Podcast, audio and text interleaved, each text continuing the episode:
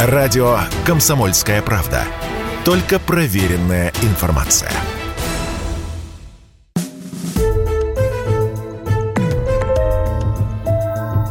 История за пределами учебников. На радио «Комсомольская правда». Петр Первый. Секрет шведских побед. Часть первая. Мы продолжаем цикл рассказов о Петре Первом, о том времени, о той эпохе. И еще раз благодаря вас за ваши комментарии. Я хотел бы прислушаться к вашим советам.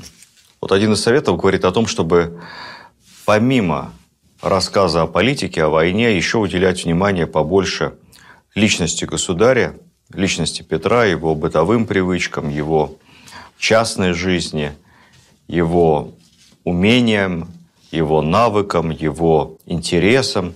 Поэтому я постараюсь такие моменты просто частями вкраплять в наши рассказы о русской истории.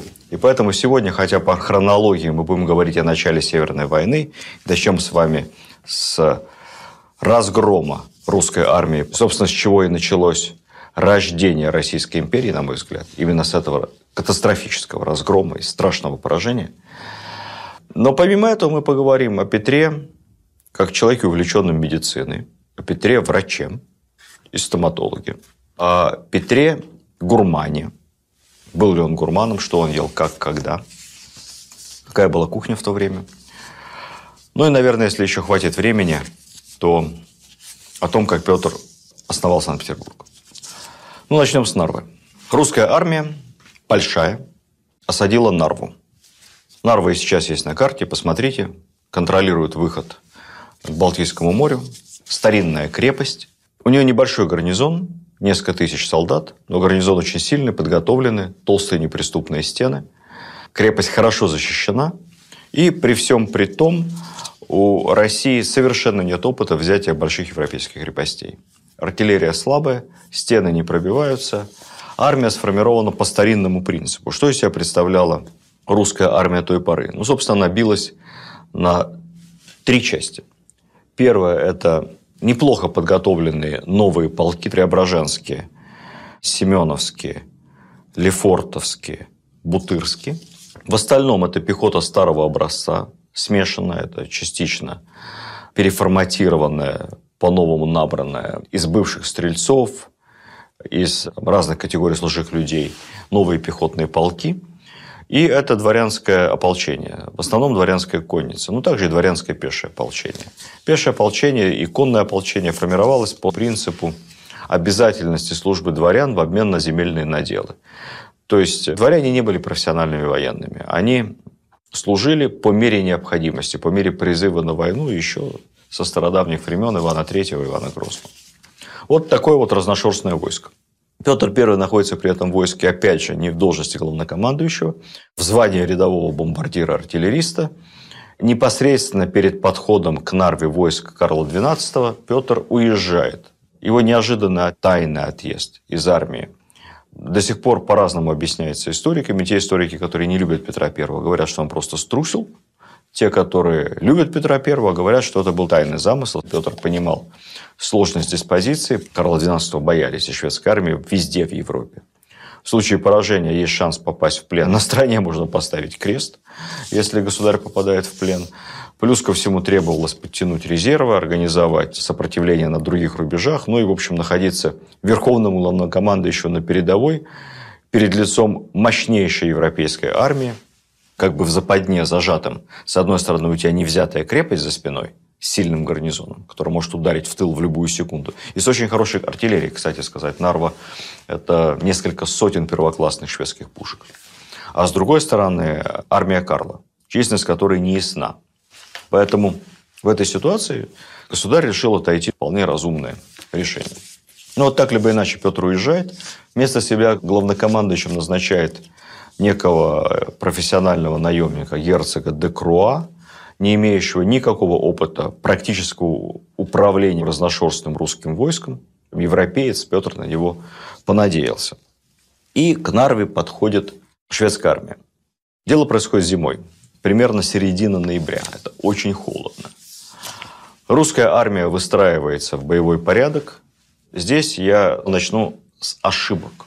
Того, почему русская армия создала все условия для поражения, а потом расскажу, каким образом добивалась победы шведская армия. Первая ошибка – нельзя было назначать командиром Декруа. Кого угодно. Меньшикова, Шейна, любого из имеющихся авторитетных русских командиров, потому что никаким особым тактическим знанием Декруа не обладал, судя по тому, как он командовал войсками в этой битве. А во-вторых, потому что когда во главе немец, не говорящий по-русски, когда много офицеров немцы, а армия воюет по старинке, при любой проблеме возникает, естественно, классический слуг. Немцы нас предали. Немцы изменили, офицеров надо, что в лучшем случае пинка им под зад, вообще лучше офицеров порубить, поскольку они все предатели. Вторая ошибка, уже ошибка тактическая Декруа, он построил нашу большую армию, в несколько раз превосходящую, подходящую шведскую, численность которой нам неизвестна.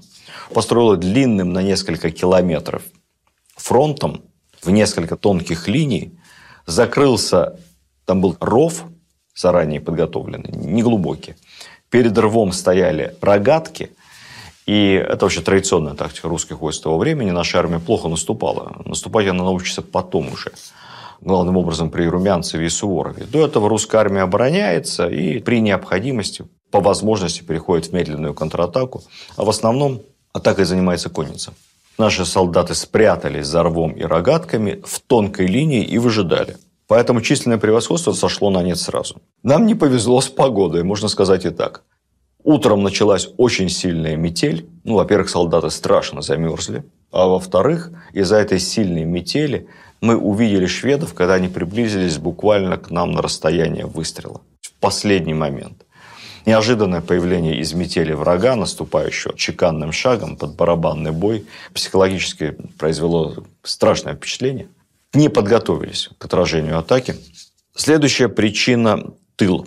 Как я сказал, невозможно выстраивать диспозицию, когда у тебя в тылу находится противник. У русской армии в тылу находилась крепость, которая в любую секунду готова была совершить вылазку, ударить в спину, и это тоже все понимали. Наконец, отсутствие царя, это тоже внесло разлад в командование. Командиры полков растерялись.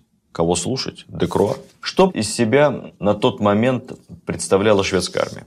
Не буду долго рассказывать о порядке ее комплектования. У шведов была уникальная, созданная отцом Карла XII, система. Это был такой смешанный добровольно призывной принцип, но самое главное, солдату, который находился в армии, за ним сохранялось частично хозяйство, его хозяйство обрабатывалось общиной, колхозом, то есть он не просто получал деньги за службу, не просто получал долю в военной выручке, в военных успехах, но и знал, что его семья не пропадет, от голода не умрет.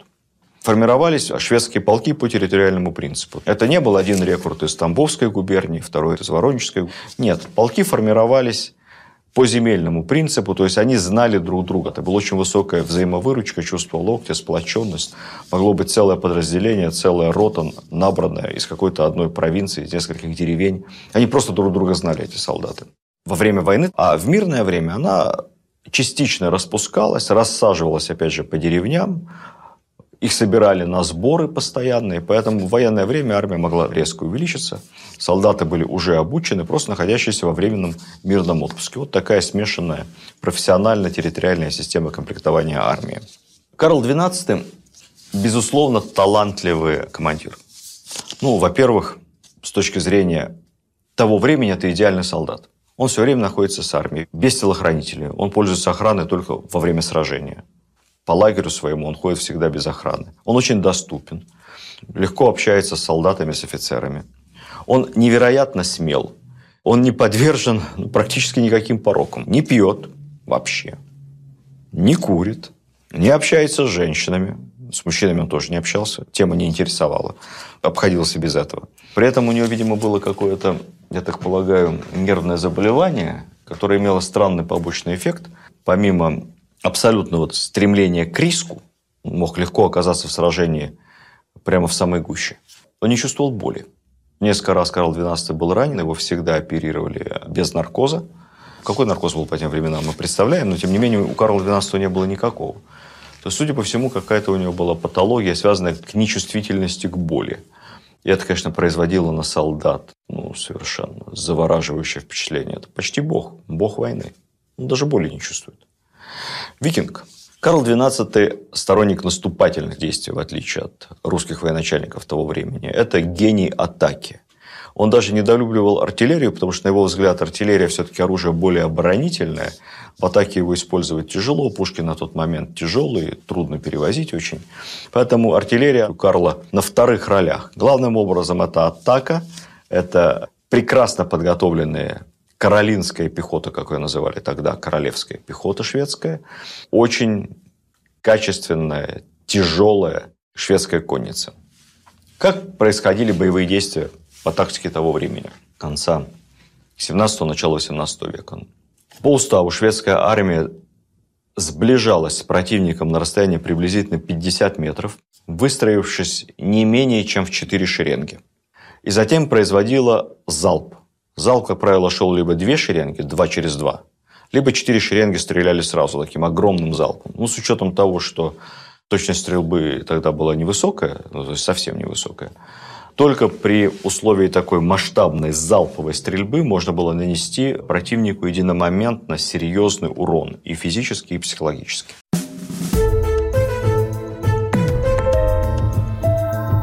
История за пределами учебников. На радио «Комсомольская правда».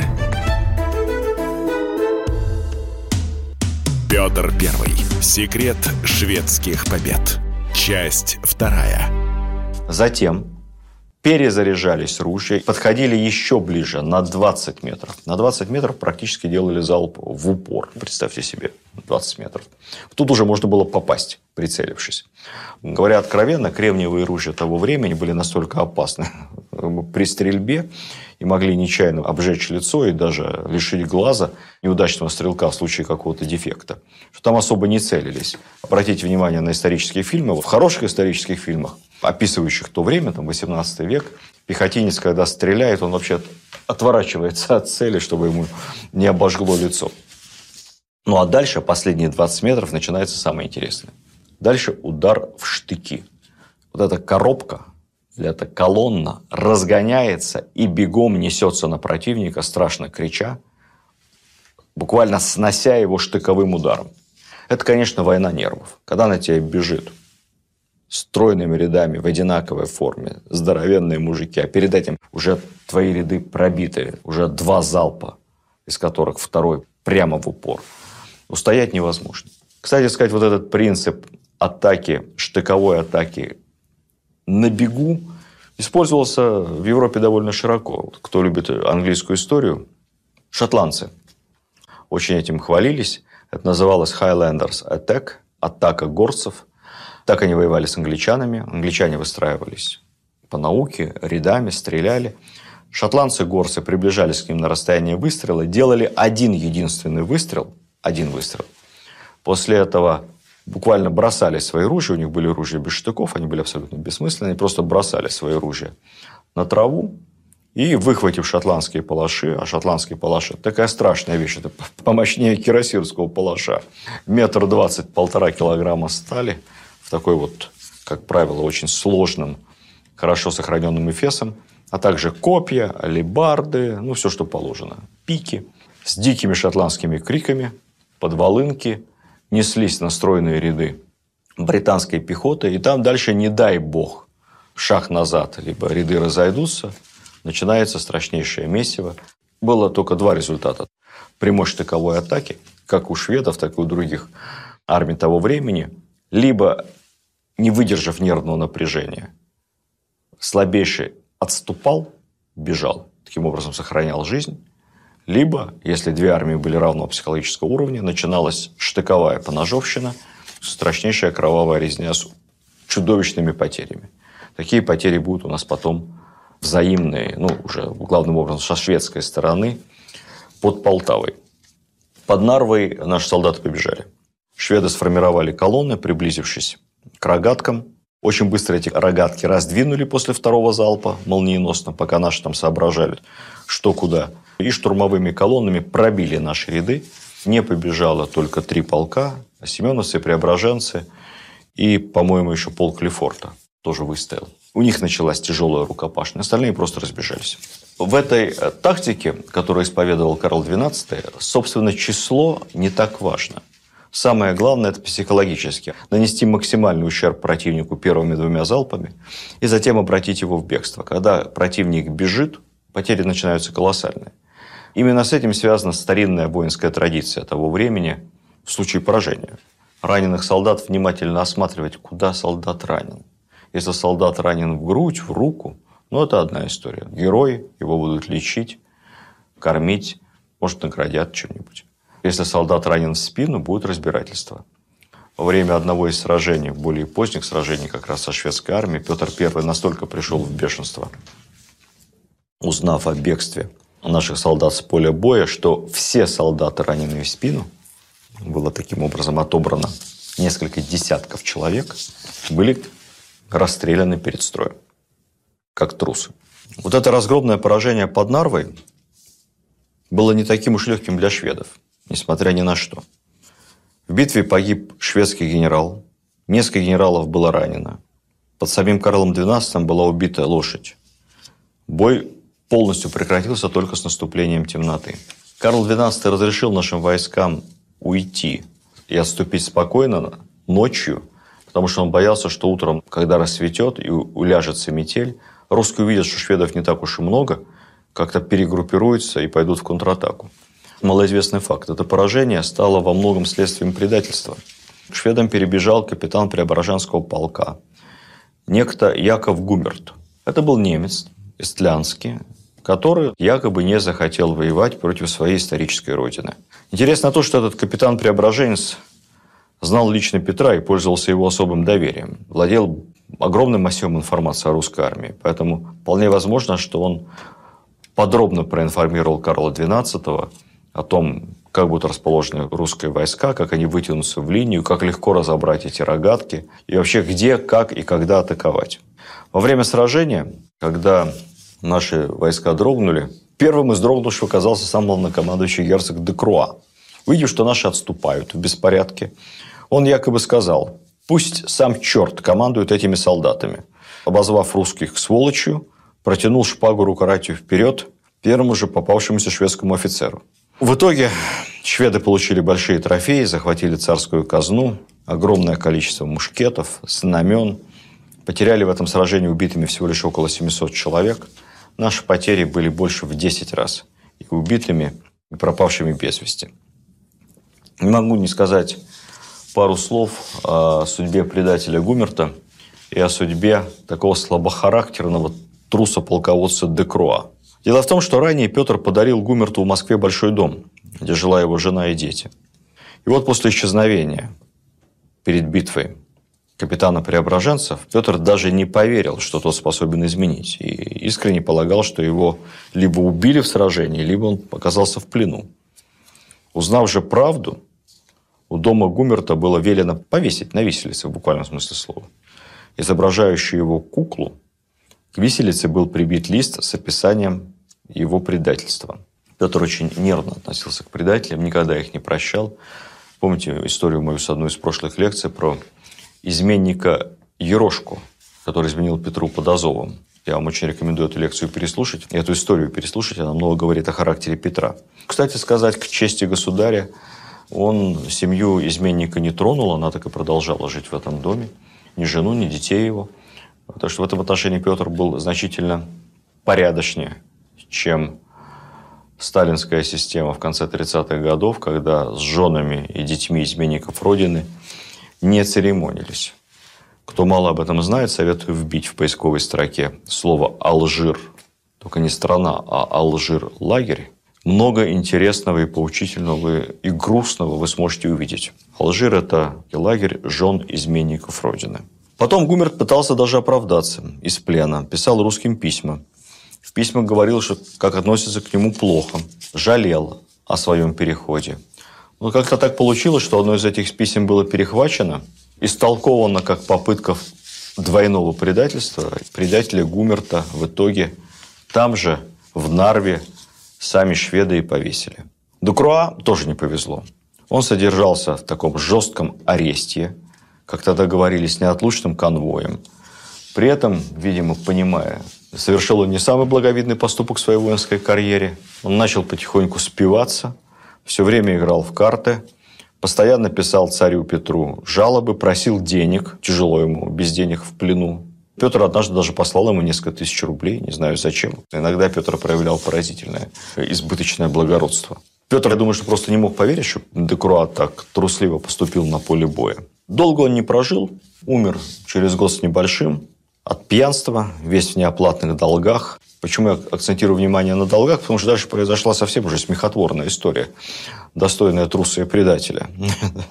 Кредиторы Декруа, которым он был должен немаленькие суммы, захватили его тело и сказали, что труп не отдадут для похорон, пока не получат назад все деньги. В итоге деньги отдавать было некому. И это тело положили где-то там в подклете церкви, где со временем остатки герцога мумифицировались. Но никакой святости здесь нету. Злые языки говорили, что тело Декроа сохранилось потому, что глубоко было проспиртовано при жизни. Потом даже ходили специальные экскурсии, чтобы посмотреть на мумию незадачливого герцога. И в своих воспоминаниях эту историю описывает друг Пушкина Дельвих. В конце XIX века исландский генерал-губернатор решил все-таки эту мумию захоронить, сколько же можно ее держать. Но поскольку Декруа был формально, хоть и пленником, но фельдмаршалом русской армии, то по уставу фельдмаршалом надо хоронить с воинскими почестями. И губернатор обратился к самому государю Александру II. Резолюция была на обращении «похороните, но тихо». Что и было сделано. В итоге труп в 70-х годах нашли советские реставраторы, которые занимались ремонтом храма. После долгой переписки между инстанциями, что делать с вновь выявленным, не разложившимся историческим покойником, останки Декруа перезахоронили в той самой церкви.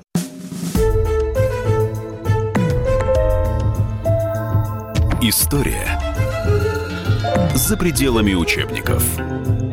На радио «Комсомольская правда». Петр Первый. Секрет шведских побед. Часть третья. Что было после Нарвы? Европа решила, что русские не историческая нация, Зря они так симпатизировали молодому царю. Ничего у него не получится. Знаменитый ученый Лейбниц предсказывал, что судьба России стать шведской колонией. И более того, Россия – это во благо. Шведы ведут ее в цивилизацию. Перефразируя глубокомысленное высказывание Лейбница, можно сказать, что сдалась бы Русь Швеции. Нормально было бы все. Пили бы туборг. Может быть, ездили бы на каких-то шведских машинах. Но вот тут проявилась удивительное различие в характерах между двумя столь похожими и столь непохожими между собой государями, между Петром и Карлом XII. Карл XII после победы расслабился, упивался славой. Наш поступал с точностью да наоборот. Наш стиснул зубы, не отчаялся. Ничто его так не мотивировало к действию, как неудача. Он делал выводы, он учился. Любая неудача, как мы помним с вами по первому Азовскому походу, Петра только подстегивала – и становилось для него мощнейшим стимулом для новой работы, для решения проблемы. Из Нарвы было извлечено немало уроков. Самое очевидное, что Петр больше никогда не доверял армии иностранным наемникам. Вообще число иностранных офицеров было официально регламентировано, дабы было не больше трети. А командующими с той поры были только русские военачальники. Самое главное, он провел масштабнейшую военную реформу. Я уже рассказывал вам о том, что представляла себе русская армия до Нарвы. Теперь все было переформатировано. Армия стала профессиональной. Был введен постоянный рекрутский набор. Рекрутов набирали по одному от определенного числа дворов. Сначала было один от 20, потом один до 30, от 40 и так далее, по мере необходимости комплектования армии. Рекрутский набор распространялся как на крестьян, которые становились солдатами, сержантами, так и на дворян. Причем для дворян рекрутская повинность была поголовной для всех дворян мужского пола, имеющих нормальные медицинские показания. Во-вторых, была создана военная промышленность полноценная, строились военные заводы, производившие оружие, пушки, металл. В-третьих, была создана система подготовки кадров. Ну, вот я уже сказал вам про школу математических и навигатских наук где готовились штурманы, готовились артиллеристы. Создавалась целая сеть учебных заведений. Ну и в-четвертых, была введена реформа управления армией. Появились совершенно новые подразделения. Картографические, интендантские, инженерные, новые рода войск. Раньше была просто пехота, просто солдаты. Теперь появились гренадеры. Это была разновидность конной пехоты. Изначально их называли гренадерами, потому что у них были либо ручные гранаты, метательные. По одной из версий именно поэтому гренадер или гренадеров можно и так, и так говорить. Были не треуголки вертикального, чтобы не мешать замаху руки, но это лишь одна из версий популярных. Может быть, просто такие головные уборы нравились властям того времени. Кроме этого, они еще и стреляли гранатами. У них были своего рода РПГ-7, такие небольшие гранатометы. Вылетала граната метров на 50-70, до 100, потом могла разорваться, либо даже не разорвавшись, пробивала, как маленькое ядро, целый ряд построении противника. Постепенно от этих гранатометов отказались, они были очень ненадежными, и некоторые из них взрывались в руках у гренадеров. Поэтому со временем гренадер просто стал элитной частью пехоты. Туда отбирали самых рослых, самых сильных, самых подготовленных.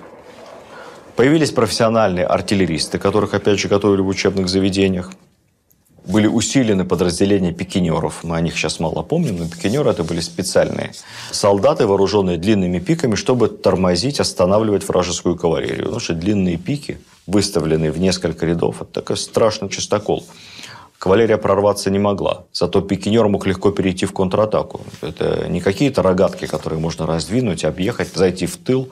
Пикинер в этом отношении гораздо более мобильное воинское подразделение. Ну и среди рекрутов было немало добровольцев, потому что разрешалось крепостным и дворне инициативно записываться в рекруты. Они становились свободными людьми. После этого получали солдатское жалование. Ну, смертность, конечно, была высокая. До старости доживало процентов 20 рекрутов, не больше. Служба была тяжелейшая. Однако для многих это гораздо интереснее, чем быть крепостным. Плюс армия открывала определенные социальные лифты. И мы знаем с вами громадное число историй, когда Вчерашний крепостной становился сержантом, а иногда в исключительных случаях и офицером, записался в армию, а через 10 лет офицер, дворянин, уважаемый человек. Лозунг, под которым жил Петр I, жила вся страна после Нарвы, можно назвать коротко. Все для фронта, все для победы. Мы помним с вами, как переплавлялись на пушке колокола.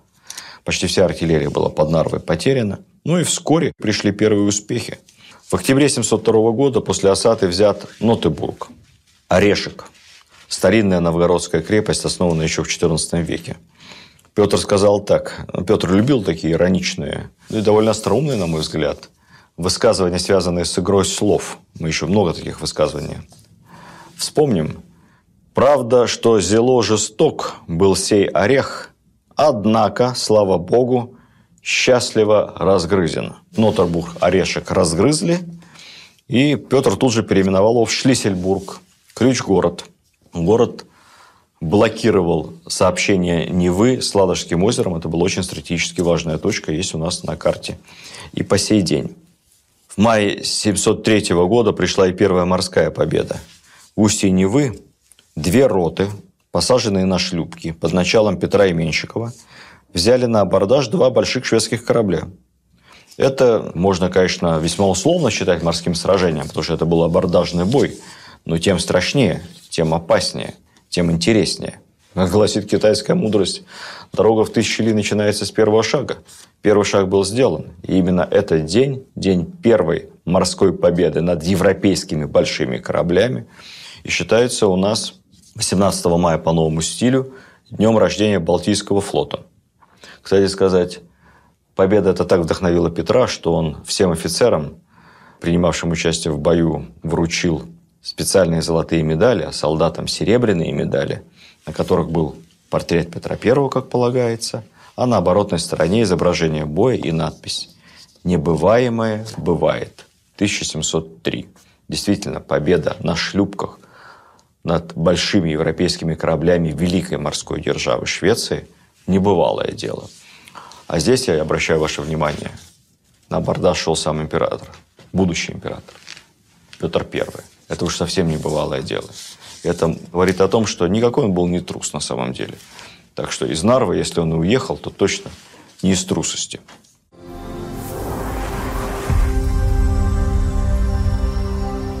Теперь отвлечемся, как я вам обещал, коротко, но вы это мало где прочитаете, о бытовых привычках Петра. Первую очередь о привычках в еде и в питье.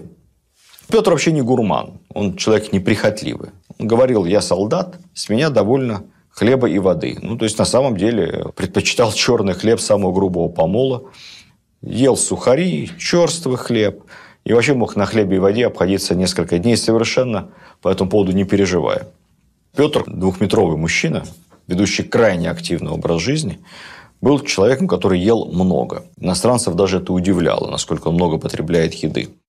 Его, конечно, во время Великого посольства упрекали в том, что он ведет себя не по-европейски, не культурно, может есть руками. Ну, честно говоря, я не знаю, там, что и как он ел руками. Гораздо интереснее здесь другая история. У Петра был такой пунктик, стремление к гигиене. Петр всегда ел собственным прибором. То есть он даже приходил на званный обед, приборы накрытые, убирались.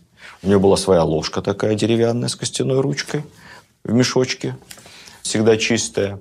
И нож и вилка тоже собственные зелеными тоже костяными ручками. Они хранятся у нас где-то в одном из музеев Петербурга. Везде только со своими чистыми приборами. Чужим он не доверял. Когда мы говорим с вами о Великом посольстве, конечно, нельзя не вспомнить и такую бытовую привычку Петра и его друзей разгромить все, к чему можно прикоснуться. Есть известная история с жалобой лондонского домовладельца, где какое-то время останавливался Петр. Жил как гостиницу, снимали на некоторое время они дом с сотоварищами. Когда царь съехал, был предъявлен нашему посольству счет от домовладельца за испорченную мебель, порванные шторы занавески, где-то там запачканный паркет, разбитые стулья – но самое веселое, что в этом счете были продырявленные картины, слава богу, недорогие. Потому что по картинам стреляли из пистолетов, упражнялись в точности стрельбы наши бойцы, видимо, в кутеже. В этом отношении Петр вел себя вполне по-лондонски, как Шерлок Холмс. Кто помнит, Шерлок Холмс выбивал на стене из пистолета, тоже, кстати, арендовал у миссис Хадсон жилье, выбивал королевский вензель пулями. Примерно так себя вел Петр со своими сотоварищами. Что еще обожал Петр из еды? Интересное. Оливковое масло и уксус. Фактически любил смешать масло с уксусом, как это сейчас делают в дорогих ресторанах с бальзамиком, и ел это вместе с хлебом. Ему это очень нравилось. И он считал это невероятно полезной пищей, и всех своих друзей и коллег тоже заставлял в максимальных количествах потреблять оливковое масло с уксусом. Рыбу не любил, Исключение составляли только селедка соленая. Хотя в России того времени по традиции ели очень много рыбы. Россия такая речная страна, рыбная. Рыбы было всегда много, пресноводные. Все эти вот караси в сметане, стерлядка, уха, осетры того времени. Это все водилось прямо в Москве-реке у нас в огромных количествах. И это была обычная, никакой не деликатес, самая обычная повседневная еда.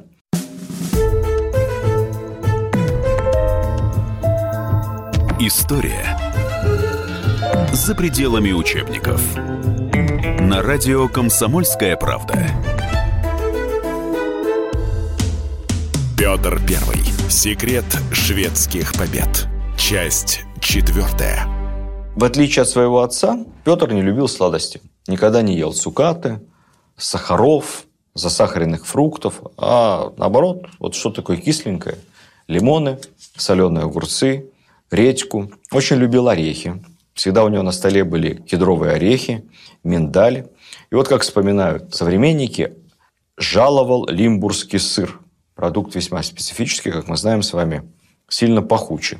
Да, кстати сказать, что касается цитрусовых, по заданию Петра даже специально на ярмарках, самая известная из которых была в Архангельске, прямо в порту, закупались свежие цитрусовые, особенно лимоны, и доставлялись к царскому двору. Но ну, а вообще в целом Петр предпочитал простую русскую пищу. Мясо, щи, кашу. Кстати сказать, что касается каши, любимая каша Петра – это наша армейская перловка из крупных зерен ячменя. Перловка с мясом – самая золотая вещь. Кто был в армии, либо на военных сборах, наверняка знает, что еще перловку любят у нас с сушеным луком. Ну, по крайней мере, раньше. Нас всегда перловкой с сушеным луком кормили, мне она лично очень нравилась. За столом Петру прислуживали денщики-адъютанты. Парадные обеды очень не любил, во главе стола никогда не садился.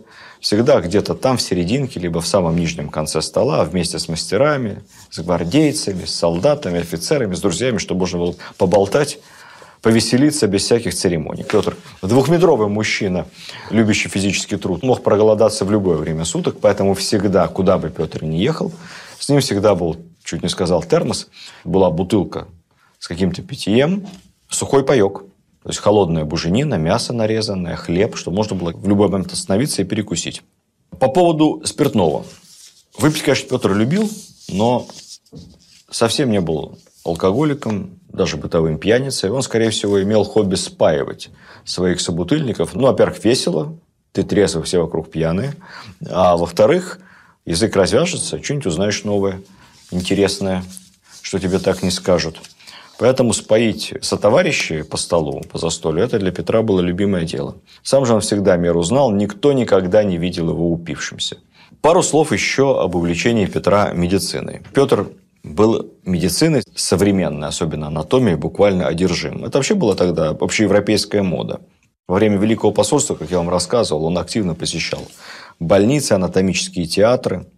Тогда было модно публично вскрывать тела вскрывать трупы, показывать, как устроено человеческое тело, как устроен скелет.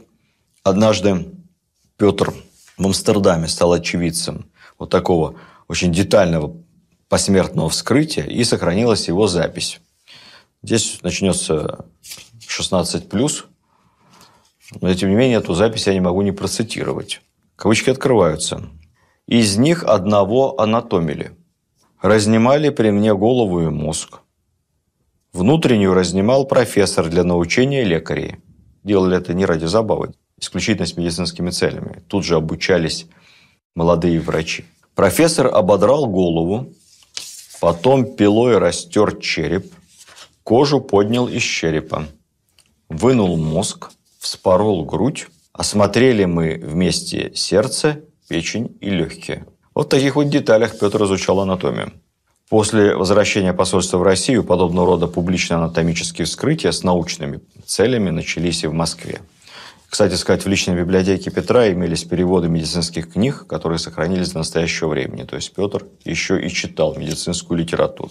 Вообще Петр считал себя хорошим хирургом и в особенности зубным врачом. В Эрмитаже среди личных вещей сохранилось немало хирургических инструментов специальных, специально заказанных Петром, которые он использовал. И вот футляр с хирургическими инструментами он всегда носил с собой. Если в Петербурге происходила какая-то интересная, необычная, сложная операция, медики были обязаны извещать государя, и он всегда, если было время, приезжал, либо смотрел за тем, как идет эта операция, либо даже пытался этому делу как-то подсобить особая любовь Петра – это, конечно, стоматология. Рвать зубы Петр научился в Голландии у какого-то странствующего фельдшера. Он увидел его на ярмарке в Амстердаме, как фельдшер всем желающим за оплату вырывает зубы. Ну, я сразу скажу, что тогда ведь бормашин не было. Ну, вообще, кариеса было мало, конечно. Зубная боль была вещью сословной. Бедные люди кариесом не страдали. Тут я немного отвлекусь. Массовый кариес начался на планете Земля тогда, когда началось массовое и дешевое производство сахара. Это вторая половина, конец 19 века. До того момента кариес крайне редкая болезнь. Кариес – болезнь богатых. Тех, кто ест много сахара, поставляемого из-за границы, это тростниковый сахар, откуда-то из Америки. Это дорогое удовольствие. Либо злоупотребляет за сахарными фруктами, ну, которые, кстати, не так вредны, как вот этот вот искусственный субпродукт, сахар, сделанный из тростника, либо из свеклы, либо из других ингредиентов. Если мы с вами посмотрим кривую промышленного производства сахара в нашей стране, вот так вот, сравним его с кривой кариеса по медицинским исследованиям, это идущие вверх параллельные линии. Во времена Петра Другие были болезни зубные. Я не хочу здесь углубляться в детали, поскольку сам не специалист, но по большому счету единственным способом лечения было зуб больной удалить. И вот Петр, посмотрев на этого голландского фельдшера, повел его в таверну, накормил обедом и попросил еще раз показать ему, как правильно удалять зубы. Ну, как это часто с ним бывало, вообще Петр был рукастый такой молодой человек. И основа ремесла хватало буквально на лету. Вскоре в гостиницу в Амстердаме, где царь жил, стали во множестве приходить голландцы, страдавшие зубной болью. Каждому, кто приходил к Петру, разрешал ему вырвать больной зуб, Петр платил по шиллингу. Шиллинг – это приличные деньги. Весьма приличные деньги. Это такая цена на тот момент хорошего обеда в голландской ресторации. Ну, наверное, по нынешним временам 1003 рублей. Рвать зубы боялись, анестезии не было. Часто больного держали. Один рвал, два человека его держали за руки, за ноги, чтобы не дергался. Но Петр как-то наловчился, все-таки человек был очень сильный, наловчился делать это правильно. Ну и потом в окружении знали, что лечение зубов поднимает царю настроение. Поэтому, если вдруг царь начинал на кого-то гневаться, тут же подзывали кого-то, у кого болели зубы, и просили царя помочь в лечении. Царь доставал инструменты, вырывал зуб – и, услышав хваленные слова о своей легкой руке, быстро успокаивался, менял гнев на милость. Вырванные зубы Петр аккуратно складывал в особый мешочек. Такой у него был мешочек достижений стоматологических. Один из этих мешочков хранится в кунсткамере. Так он называется. Реестр зубам, дерганым императором Петром I. Зубов этих в мешочке хранится 74. Что интересно. Из этих 74 зубов, во-первых, 54, вот даже сейчас это видно, присутствуют признаки сильных заболеваний. Это там пульпит, периодонтит, там, ну и так далее. Не буду, опять же, погружаться в тему, в которой не разбираюсь. То есть, все-таки в подавляющем большинстве Петр рвал больные зубы. И к нему действительно обращались с болью. Но самое интересное, ни у одного из этих 74 зубов нет сломанных корней. А это, представьте себе, без рентгена, без ничего. Говорит о том, что Петр действительно профессионально владел этим мастерством. И выдергивал зубы сразу. С этим связан один забавный, опять же, исторический анекдот. Один из приближенных Петра женился, и с той поры все время ходил какой-то смурной и недовольный. Петр поинтересовался у него, в чем дело. Молодая жена его не радует. Так совсем не радует, пожаловался молодой муж. Не питает ко мне никаких нежных чувств, все время у нее болят зубы. Хорошо, сказал Петр. Я в этом деле разбираюсь, посмотрю. Ну и на другой день неожиданно, без предупреждения, зашел к нему домой. Позвал жену и спросил, слышал, у тебя зубы болят? Опасаясь царского гнева, молодая женщина не посмела возражать и безмолвно повиновалась. Петр осмотрел зубы, больных не нашел. Выдернул ей здоровый зуб и ласково заметил. Повинуйся впредь мужу своему и помни, как сказано, что жена да убоится своего мужа, а инока может вообще остаться без зубов. Вот так. Ну и в конце я обещал вам рассказать об основании Санкт-Петербурга. Ну, думается мне, что это такая большая серьезная тема. Тема поразительная, поскольку, наверное, это единственный случай в истории, когда столица громадного государства, будущей империи, была не просто основана не в центре государства в защищенном месте, не где-то где исторически обусловлены торговые пути, защита, скалы, горы, моря, острова, ну и так далее. А столица была основана в предельно уязвимом месте, прямо на берегу моря, более того, на чужой территории. И на протяжении многих лет формально Петербург строился на земле, принадлежащей Швеции – Карл XII посмеивался по этому поводу, считая, ну пусть Петр строит, строит, пусть строит, этот глупый русский царь. Я этот город засчитываю в свои будущие трофеи. Ну что ж, Карл смеялся, Петр строил Петербург, Парадис, один из самых красивых городов в мире. А хорошо смеется тот, кто смеется последним. Вот об этом мы поговорим в следующей лекции. Начнем мы со строительства Петербурга, а потом перейдем к основной части Северной войны и, конечно, к вершине Петровского полководческого искусства, к самой необычной военной битве в русской тысячелетней истории, к Полтавскому сражению.